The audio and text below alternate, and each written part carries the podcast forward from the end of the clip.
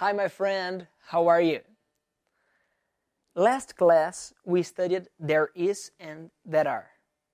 Now, I'm going to teach you the quantifiers. É importante para você saber alguns quantificadores para formular exemplos com there is e there are. Se tem um restaurante, por exemplo, na sua neighborhood, na sua vizinhança, você vai falar there is a restaurant in my neighborhood. A vai significar um. Lembra-se nos artigos indefinidos que eu disse que a, a book, um livro, a bag, uma bolsa. É isso. Another example. A couple of. A couple of. A couple of são dois ou três. For example, there are a couple of stores in my neighborhood.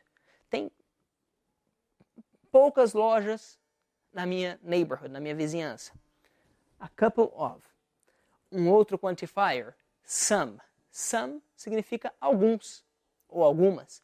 There are some cafés in my neighborhood. Tem algumas cafeterias in my neighborhood. Depois de some, você pode colocar many, muitas, many, e depois de many, a lot of. A lot of, a lot of significa muitas.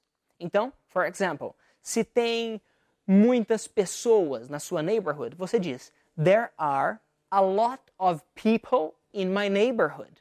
A lot of, muitas ou muitos. There are a lot of people in my neighborhood. Então vamos revisar os quantifiers. Quando você diz de uma coisa, a. A couple of, duas ou três. A couple of. Algumas, some.